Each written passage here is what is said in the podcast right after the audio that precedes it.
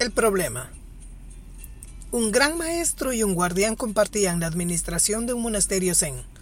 Cierto día el guardián murió y había que sustituirlo. El gran maestro reunió a todos sus discípulos para escoger a quién tendría ese gran honor.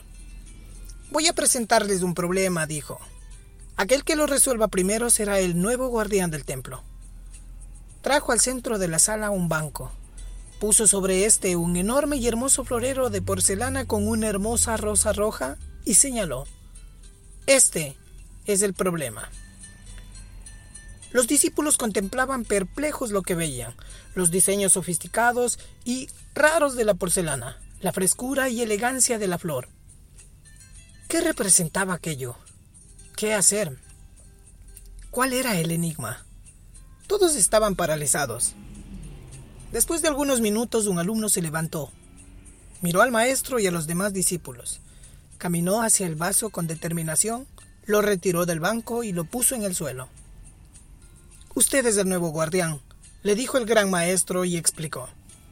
Yo fui muy claro. Le dije que estaban delante de un problema.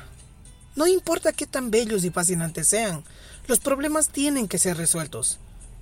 Puede tratarse de un vaso de porcelana muy raro, un bello amor que ya no tiene sentido, un camino que debemos abandonar pero que insistimos en recorrer porque nos trae comodidades.